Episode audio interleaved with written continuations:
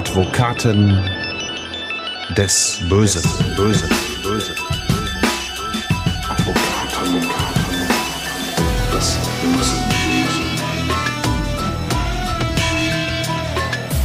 Herzlich willkommen zu Advokaten des Bösen, ein True Crime Podcast, in dem Strafverteidiger ihre eigenen wahren Fälle erzählen. Mein Name ist Simone Danisch, ich bin Journalistin, Radiomoderatorin und True Crime Fan und mir gegenüber sitzt auch heute wieder einer der beiden Advokaten des Bösen, die ihr hier in diesem Podcast hört.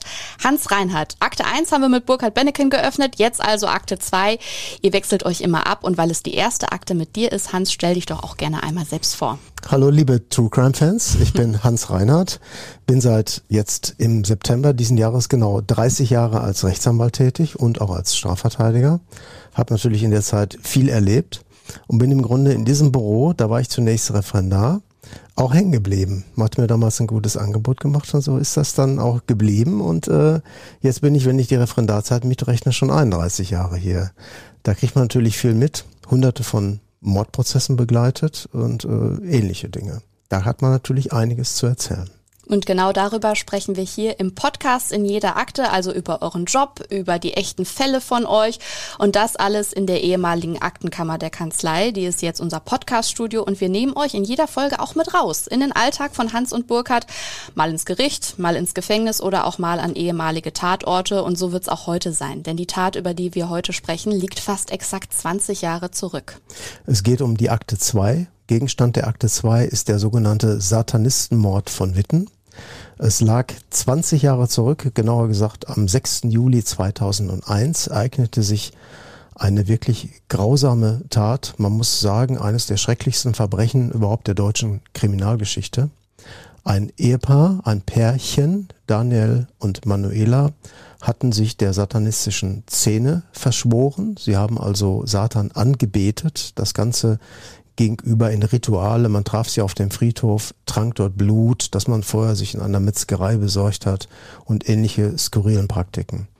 Und irgendwann kam dann Daniel mal auf die Idee, ich möchte gerne so werden wie Charles Manson, dieser legendäre Mörder in den 60er Jahren in Hollywood, in den, den Hollywood Hills. Den kennt jeder. So, dann hatten beide den Plan gefasst, wir müssen dem Satan ein Opfer darbieten. Er hat das mit den Worten erklärt, wir müssen dem Satan einen Hofnarren darbieten.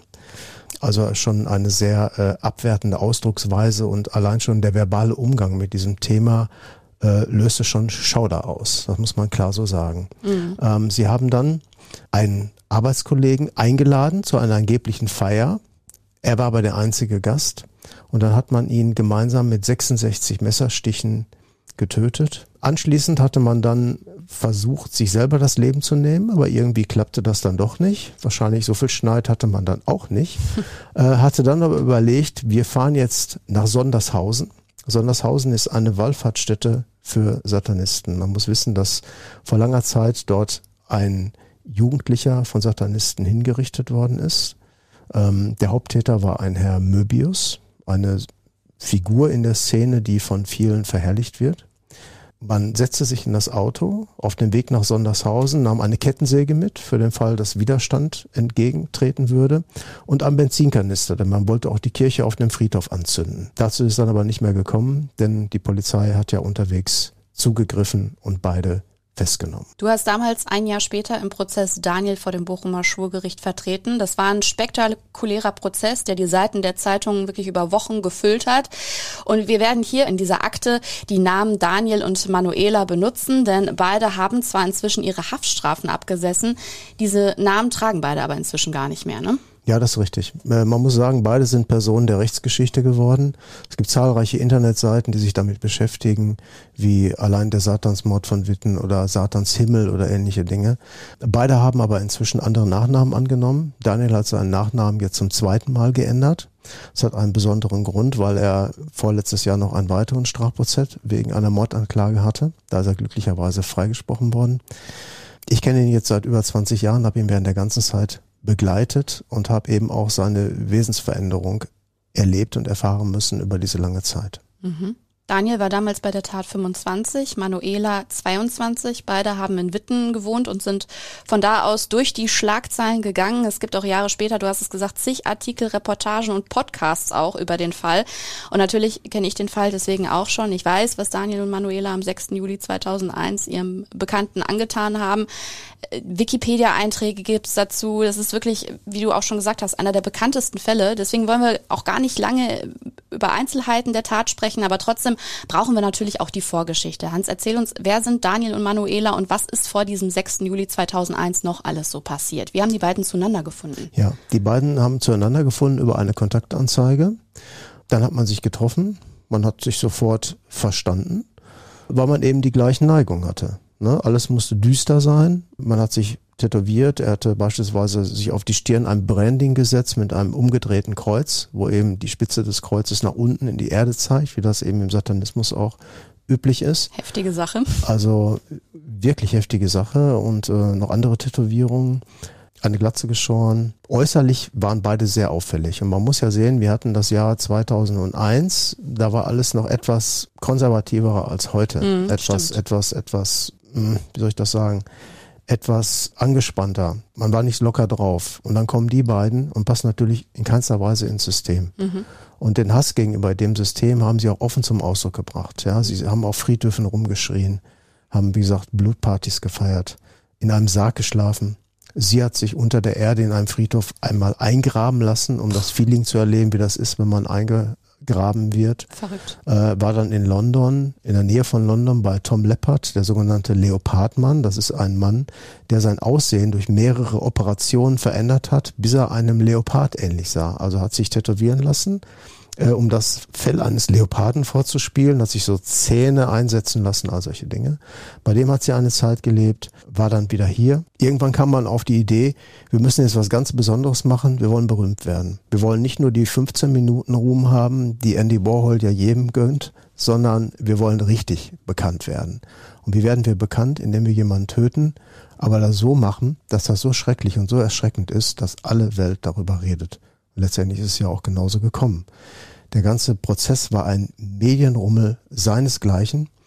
Der Staatsanwalt, der sachbearbeitende Staatsanwalt damals, hat äh, eine Pressekonferenz gegeben und dort zum Ausdruck gebracht, dass er ein Verbrechen von einer derartigen Tragweite und Abscheulichkeit noch nie erlebt hat vorher und er hat jahrelang Kapitalsachen bearbeitet. Hinzu kommt noch, dass man eine Merchandising-Industrie installiert hat, die sich das alles zunutze gemacht hat. Es gibt also auch Musiker aus dem rechten Spektrum, die so mit düsterer Technomusik unterlegt Hetzparolen verbreiten. Unter anderem auch die Pressekonferenz der Staatsanwaltschaft. Die wurde nämlich mit einem techn harten Technobeat unterlegt mhm. und wurde dann auf CD gedruckt mit dem Nachnamen von Daniel und Manuela. Dann wurden T-Shirts verkauft. T-Shirts, wo mehrere Personen in namentlich abge abgebildet waren mit einem Kästchen dahinter, wie man das aus dem Internet kennt. Anklicken, ankreuzen. Der Arbeitskollege, My Workmate stand da, war die einzige Person, die schon abgehakt war. Mhm. Und die anderen Personen sollten noch kommen. Man hat ja auch in dem Zimmer oder in der Wohnung eine Todesliste an der Wand gefunden. Und diese Personen sollten alle noch abgearbeitet werden. Ja. Also unheimlich makaber das Ganze, ne? Ja. Schals wurden verkauft, wie bei Schalke 04 beim Fußballspiel. So wurden vor dem Gerichtssaal Schals verkauft. Im Gericht war es so, dass das so voll war, dass das Gericht letztendlich Platzkarten ausgegeben hat. Man musste sich also eine Nummer ziehen. Und dann kamen einige auf die Idee und haben ihre Nummern draußen vor dem Gerichtssaal für 20 Euro verkauft. So. Und dann sind andere Personen, die nämlich dieses Ticket für die Gerichtsverhandlung gekauft haben, mhm. sich da reingesetzt. Also, also reiner Voyeurismus, Voyeurismus, der auch zum Tragen kam. Ja, ne? kann man sich gar nicht vorstellen irgendwie, ne?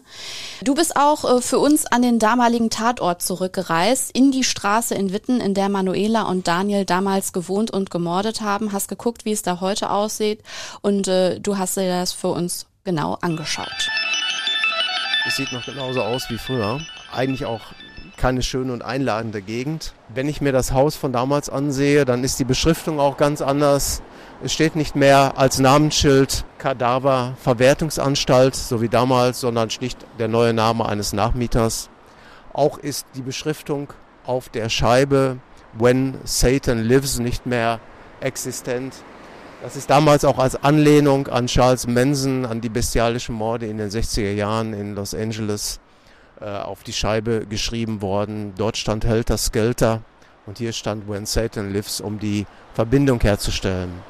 Denn Daniel wollte seinerzeit so berühmt werden wie Charles Manson und in der ganzen Welt bekannt werden.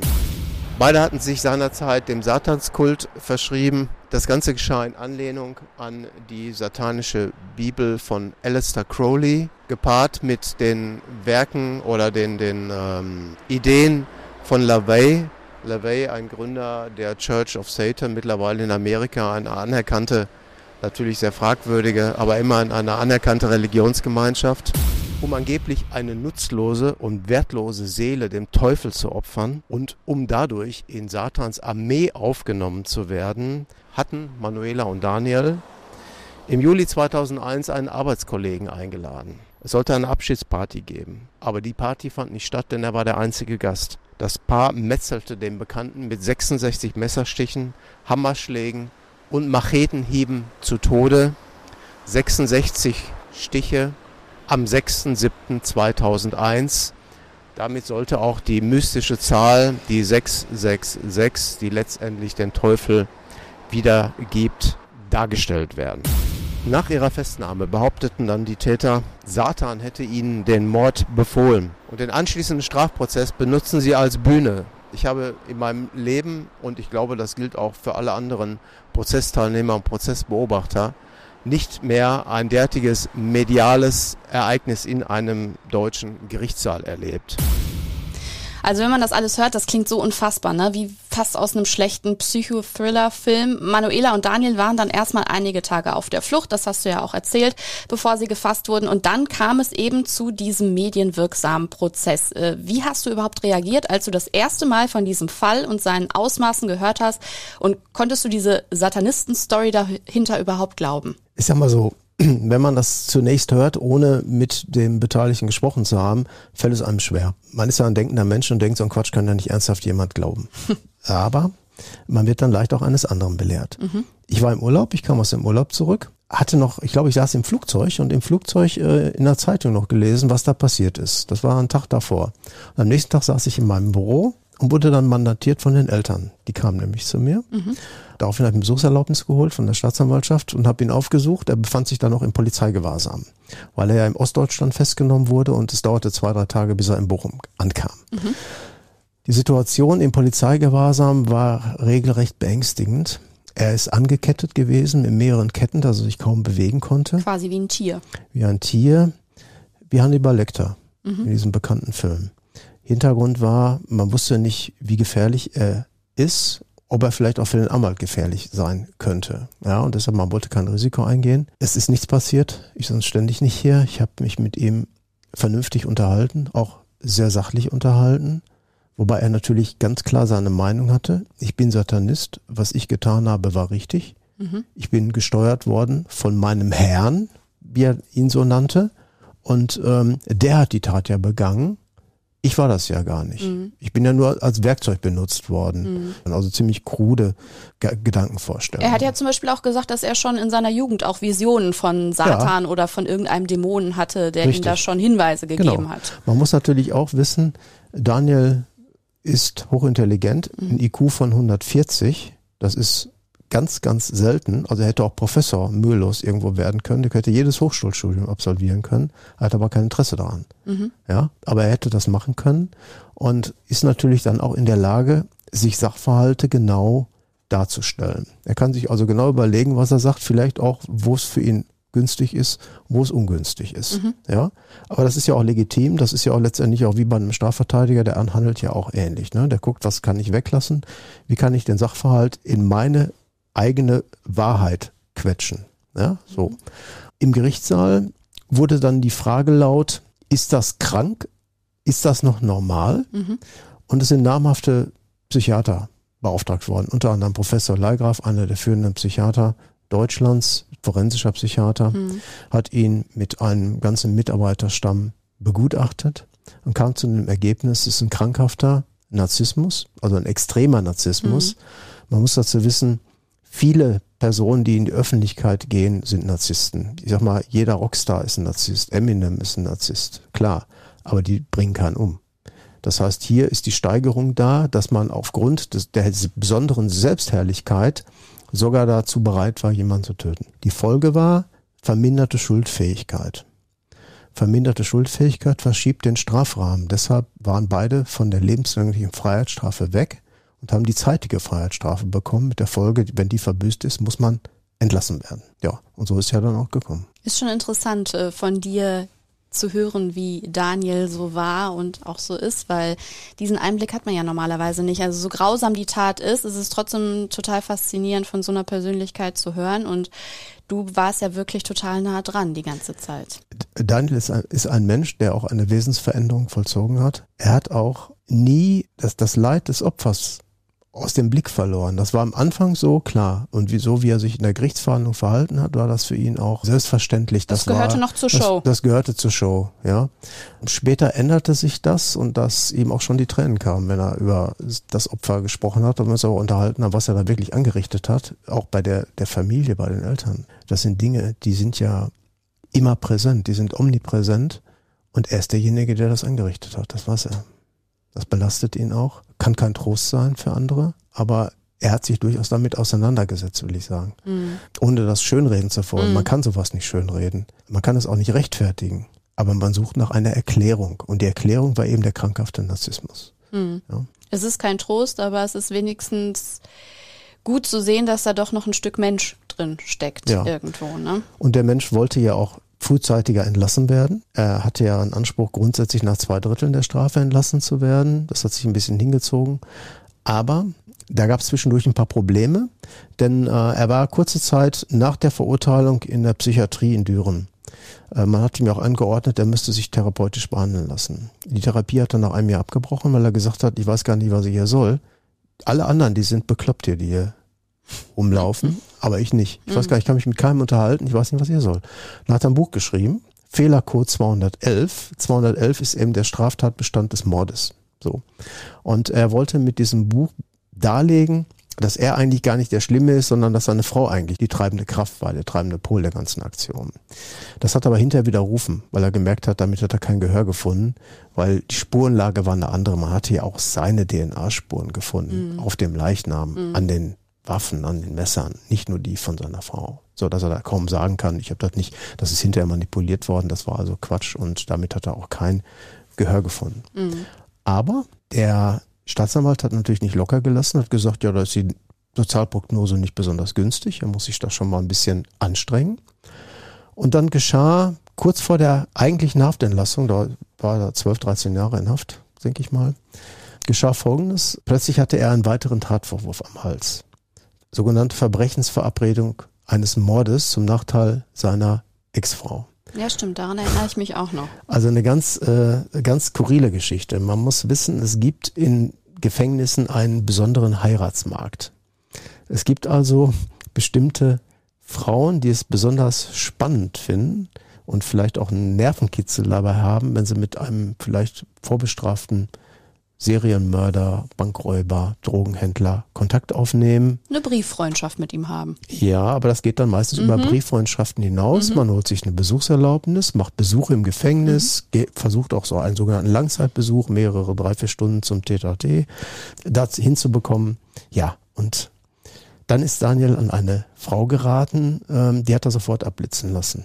Die war zweimal da, sagte beim zweiten Gespräch habe ich das eingestellt, das Ganze, das war nichts für mich. Ich habe gemerkt, die Frau, die hat sie nicht alle Strom, die, die ist nicht ganz normal, die ist nicht ganz dicht. Die war dann sehr enttäuscht und dann ging es los. Dann hat sie Briefe an die Staatsanwaltschaft geschrieben, hat behauptet, er hätte immer aus dem Knast Särge zugeschickt und so Sachen. Da fragt man sich, wie soll das, wie soll das gehen? Ja, alles dummes Zeug. Da hätte er aber ein gutes Netzwerk. Ja, ja.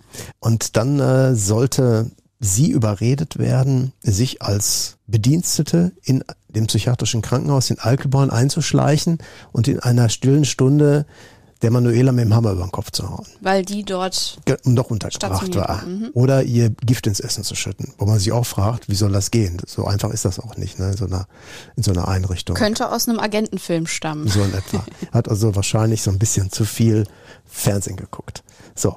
Ähm, aber der Staatsanwalt äh, war der Auffassung, Verdacht ist da, das müssen wir klären. Klammer auf, jetzt habe ich die Möglichkeit, ihn auch noch ein bisschen hier an der Leine zu halten. Klammer zu. Denn dadurch, dass ein neues Verfahren eingeleitet wurde, ist die Haftentlassung aufgeschoben worden. Das hat sich so lange hingezogen.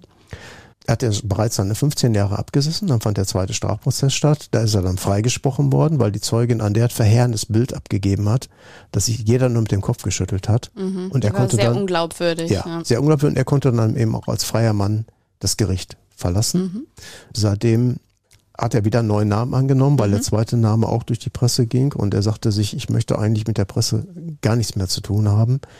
Auch hier ein kompletter Wandel eigentlich. Genau, früher war es so, da hat er im Grunde sich gefreut, wenn darüber berichtet wurde. Natürlich hätte es in seinem Sinne sein müssen, schon klar. Aber jetzt sagt er, nee, ich habe eigentlich nur Negatives dadurch erlebt. Und er lebt jetzt mit einer Frau zusammen, mit mehreren Kindern, ist Hausmann und es scheint zu funktionieren. Ja, er hat sich da also komplett geändert. Wir haben uns auch, was das kürzlich im letzten Jahr getroffen und mein Eindruck war, der hat's geschafft. Ja. Jetzt haben wir über Daniel früher und über Daniel heute gesprochen. Lass uns noch mal einmal ganz kurz zu diesem spektakulären Prozess am Bochumer Schwurgericht zurückgehen. Äh, ja, das, was vor allem Daniel da, ich sag mal, abgezogen hat, das war ja eine einzige Show. So ist er ja auch dann so groß und so berühmt geworden. Genau, er begrüßte die Zuschauer mit den Worten Mein Volk, mit Mittlergruß zum Beispiel.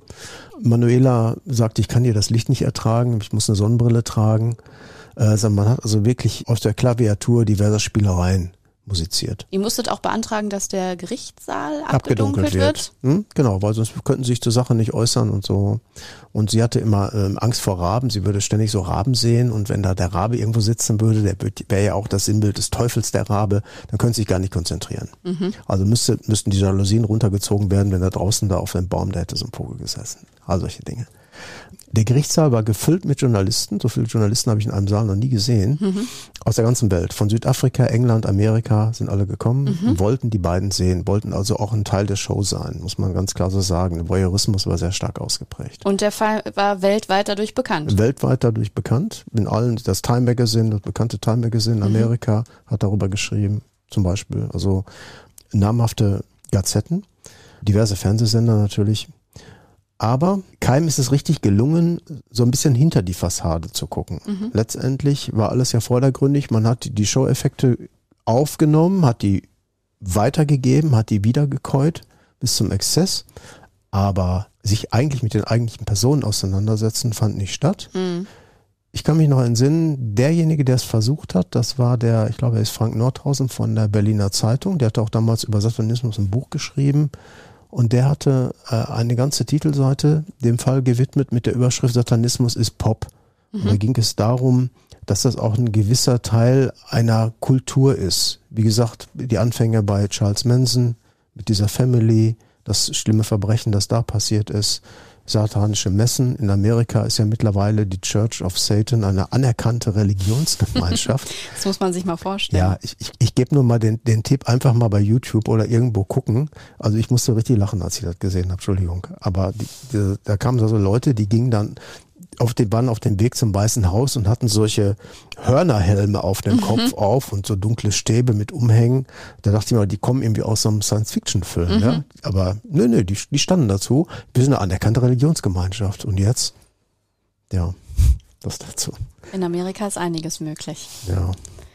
Es war so ein Wechselspiel, glaube ich. Ne? Die beiden haben der Presse das gegeben, was sie wahrscheinlich sehen wollte. Und die Presse hat genau das dann auch nach draußen hingeblasen, was sie auch haben wollte, weil sie das von ihm bekommen haben. Genau.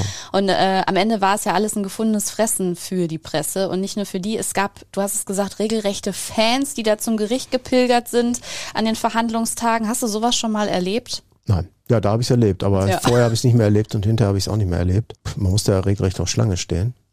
War halt was Besonderes, weil ja auch diese ganze Geschichte mit, mit, mit Satan und Co. so eine, mh, so eine Aura auslöst, wo jeder auch irgendwo so ein bisschen Interesse daran hat. Na, das ist ja irgendwie so schon so ein bisschen strange und so. Und die handelten nach dem Motto, give the people what they want.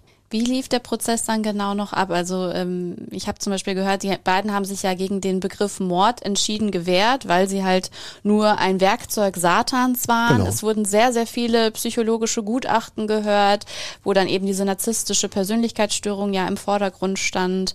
Wie hast du den Prozess so erlebt? Zwiespältig. Man muss eins sehen, was vielleicht noch keinem so richtig aufgefallen ist. Wenn eine Gerichtsverhandlung anfängt, dann kommt das Gericht rein, die Beteiligten stehen auf. Jetzt müsste man ja erwarten, dass die beiden nicht aufstehen. Was machen die beiden? Stehen ganz brav auf und erbieten dem Gericht ihre Ehrfurcht und setzen sich dann. Mhm. So, da denkt man ja schon, hm, irgendwo, da habt ihr jetzt nicht richtig nachgedacht. Am besten hättet ihr sitzen bleiben sollen. Ja, vielleicht ist das ja doch irgendwo gespielt und inszeniert. Mhm. Aber wir haben ja die Tat gehabt. Die Tat kann man ja nicht wegdiskutieren. Die war extrem schlimm. Die lässt sich auch nur so erklären. Der Richter war ein sehr besonderer Richter, der eben ganz gezielt die Öffentlichkeit zugelassen hat, weil er sehen wollte, wie die beiden Angeklagten mit der Öffentlichkeit umgehen, wie sie reagieren, wenn sie provoziert werden. Und viele Journalisten haben ja auch davon Gebrauch gemacht. Man muss sich das vorstellen, die beiden sitzen auf der Anklagebank, das Gericht guckt zu, dann kommen ungefähr 30 Journalisten rein mit Kameras, stellen sich vor die beiden und dann sagt der eine, guck doch mal böse, zeig doch mal deine Zähne, also so wie im Zoo. Ja? Ich wollte es gerade sagen. Also da haben die beiden Täter eigentlich auch, ich sag mal, der Meute den Spiegel vorgehalten. Ja? Aber dadurch, dass sie dann so extrem reagiert haben, indem sie dann auch Grimassen gezogen haben, äh, bestätigte sich der Narzissmus. Das Gutachten war richtig und letztendlich dann war auch die Rechtsfolge richtig, eine zeitige Freiheitsstrafe. mhm. Wie sah die genau aus? Wie war 15 Jahre Freiheitsstrafe für ihn, 13 Jahre für sie. Zur Begründung wurde angegeben, die Frauen sind immer weniger gefährlich, weniger böse und deshalb kriegt sie zwei Jahre weniger. Gut. Okay, lass ihn mal so stehen. Gut, ist halt auch 20 Jahre her. Genau, da genau. hat das Argument vielleicht noch gegolten. Ja. Was ich rückblickend so erschreckend finde, ist, äh, dass beide sich gegen den Begriff Mord eben gewehrt haben. Daniel soll ja im Prozess sogar gesagt haben, wenn ein Auto einen Menschen anfährt und das Opfer später am Kühler klebt, dann wird ja auch nicht das Auto angeklagt, sondern der Fahrer. Satan habe sich seines Körpers bemächtigt, um durch seinen Körper diese Tat zu begehen. Das ist starker Tobak, wenn man das so hört. Äh, Wie geht man mit sowas als Verteidiger, aber auch als Mensch um? Also sowas kann ja auch an dir nicht spurlos nein, vorbeigegangen nein, nein. sein. Man nimmt das mit, man wacht auch nachts auf Mhm. und hat äh, natürlich auch diese Bilder vor Augen. Man hat ja auch die Akte gesehen, man hat ja auch gesehen, was da vor Ort passiert ist. Mhm. Äh, das sind Bilder, die vergisst man nicht. Die kann man auch nie verdrängen. Man versachtlicht das, aber es ist etwas ganz Schreckliches passiert und da kann man reden, wie man will. Das bleibt. Das bleibt immer. Und ich glaube auch, dass so ein Strafprozess gar nicht die Wirkung entfalten kann, wirklich komplette Sühne zu erlangen. Mhm. Ne? Da werden, das werden die Opfer besser wissen als die Beschuldigten. Der Strafprozess muss sein, das ist eine gesetzliche Vorgabe. Er ändert die Situation aber nicht. Das, was passiert ist, ist passiert. Das ist endgültig. Man wird ja deshalb auch als Strafverteidiger immer gefragt, warum können Sie überhaupt solche Leute vertreten? Erstens macht man nur seine Arbeit. So. Das ist das, was man gelernt hat. Das zweite ist, wir befinden uns in einem Rechtsstaat, glücklicherweise in einem Rechtsstaat, wo der Verteidiger die Korrekturfunktion hat. Der muss darauf achten, dass alles justizförmig korrekt abläuft. Dass nicht irgendwelche Dinge geschehen, dass Aussagen untergejubelt werden, dass verbotene Vernehmungen durchgeführt werden oder ähnliche Dinge. Dann ist es auch ganz wichtig, dass wir ja eine Errungenschaft des Rechtsstaates haben, nämlich wir haben den Grundsatz im Zweifel für den Angeklagten. Und es ist wirklich so, lieber zehn Schuldige freizusprechen, als einen Unschuldigen zu verurteilen. Das ist Grundsatz unseres Rechtssystems. Das habe ich in vielen anderen Rechtsordnungen auch erlebt, aber man kann da lange drüber diskutieren. Es gibt auch Länder, wo das nicht so ist. Auch Länder, die diktatorisch geprägt sind. Da braucht man keinen Verteidiger. Da steht das Urteil sowieso fest. Das ist alles nur so ein bisschen für, für die Galerie und äh, danach Kopf ab. Es gibt immer Stimmen, die sagen, warum müssen wir eine Gerichtsverhandlung durchführen? Was soll das Ganze überhaupt? Der ist doch sowieso schuldig. Es ist doch eindeutig. Genau, ist doch eindeutig, ne? Der war das doch sowieso. Ja, aber genauso ist es eben nicht. Die Wahrheit liegt immer irgendwo dazwischen. Ja, und selbst wenn ein Täter etwas getan hat, was feststeht, dann haben wir in unserem Rechtssystem das Schuldstrafrecht. Und Schuld heißt, wir müssen bemessen, welche persönliche Schuld jemand auf sich geladen hat. Also ob er überhaupt fähig war, schuldig zu sein. Mhm. Das nennt der Jurist Schuldfähigkeit oder verminderte Schuldfähigkeit.